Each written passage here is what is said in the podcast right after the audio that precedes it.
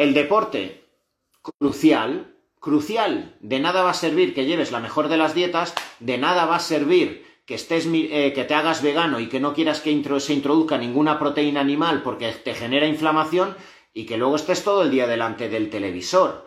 Eh, de nada va a servir. Es que nos falta tanto la coherencia, intentamos ser radicales para intentar. 16.8 es el protocolo de ayuno intermitente. Son, eh, son, llevo 15 horas y 58 minutos. Mi madre me ha dicho que me ponga ya a comer. No, madre, espere. Quedan dos minutos para romper el ayuno intermitente, para favorecer todas las herramientas que giran alrededor de la autofagia y dentro de dos minutos ya romperé el ayuno intermitente y a los dos minutos ves que tu madre te ha puesto un trocito de pan acompañando a la carne y las grasas que tú le has dicho que tiene que poner tu, pobre madre con toda la ilusión del mundo y le montas el San Quintín diciendo me vas a elevar la insulina, por tu culpa me voy a inflamar y voy a caer en una tormenta de citoquinas y seguro que me has roto la autofagia.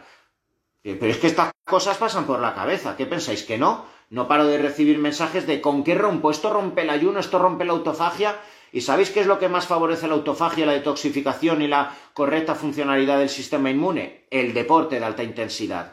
Y dentro del deporte de alta intensidad y dentro de todas las herramientas que giran alrededor del deporte tendremos el ejercicio aeróbico cuando toca, el elevar nuestras pulsaciones, el favorecer que nuestras mitocondrias sepan usar la grasa, ¿vale? El favorecer que nuestras células multipliquen y mejoren la funcionalidad de nuestras mitocondrias, ¿vale? Y esto lo vamos a hacer con ejercicio de alta intensidad, aeróbico, hits, tabatas, ¿vale? Que nos funcionan muy bien para favorecer la funcionalidad de nuestras mitocondrias y si nuestras mitocondrias funcionan bien, vamos a oxidar con más eficiencia, pero necesitamos sobre todo con el paso del tiempo y para favorecer la correcta sensibilidad a la insulina, el ejercicio anaeróbico, el ejercicio hipertrófico, el ejercicio que me permita fabricar masa muscular y tener fuerza.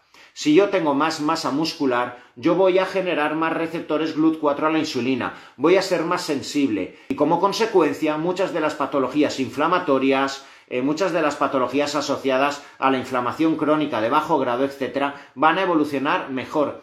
¿Y cuántos son los médicos y cuántos son los reportes ya en la literatura médica que empiezan a informar cómo patologías autoinmunes, como la fibromialgia, como patologías tumorales con alto componente inflamatorio empiezan a mejorar como consecuencia de que el ejercicio hipertrófico destinado a la fabricación de masa muscular me va a permitir paralelamente un mejor funcionamiento del sistema inmune. Esto es crucial que lo entendáis. ¿Por qué? Porque en muchas ocasiones se dice, no, eh, tengo que...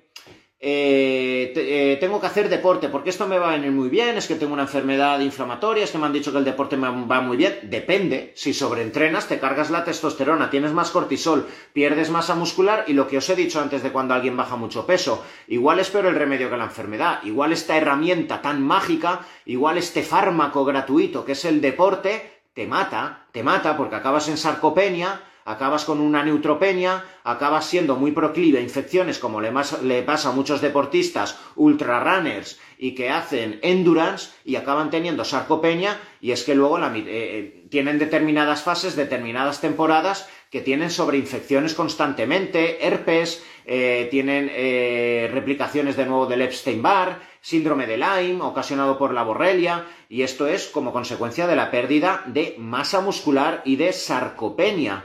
La sarcopenia es el proceso por el cual se eh, ocasiona pérdida de masa muscular asociado a procesos inflamatorios o al envejecimiento. Fijaos que hasta el 22% en los últimos reportes eh, de las personas con cáncer, 22% mueren por sarcopenia. ¿Eso qué quiere decir? Por pérdida de masa muscular. El cáncer es una patología que genera resistencia a la insulina porque el tumor es muy listo y quiere captar toda la insulina y toda la glucosa y todos los nutrientes, pero te genera una resistencia periférica a la insulina, ¿vale? Y esto genera un caldo de cultivo, un contexto en el cual el organismo rompe tu masa muscular, genera catabolismo para dar lugar a neoglucogénesis y seguir alimentando al tumor. Por eso es tan importante evitar la sarcopenia y favorecer el ejercicio de hipertrofia en la persona con cáncer para intentar luchar contra la sarcopenia, la pérdida de masa muscular que ya ocasiona por un lado el propio proceso tumoral y por otro lado la quimioterapia. La quimioterapia afecta mucho a la funcionalidad muscular, a la mitocondria muscular.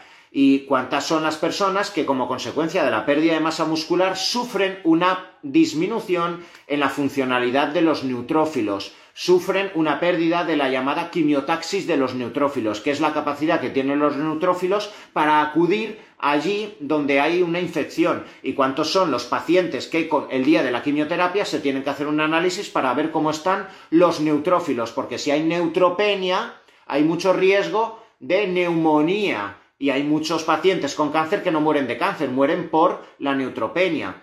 Pero una disminución de masa muscular también ocasiona una disminución en la funcionalidad de los linfocitos natural killers, que son los linfocitos que específicamente luchan contra las células tumorales.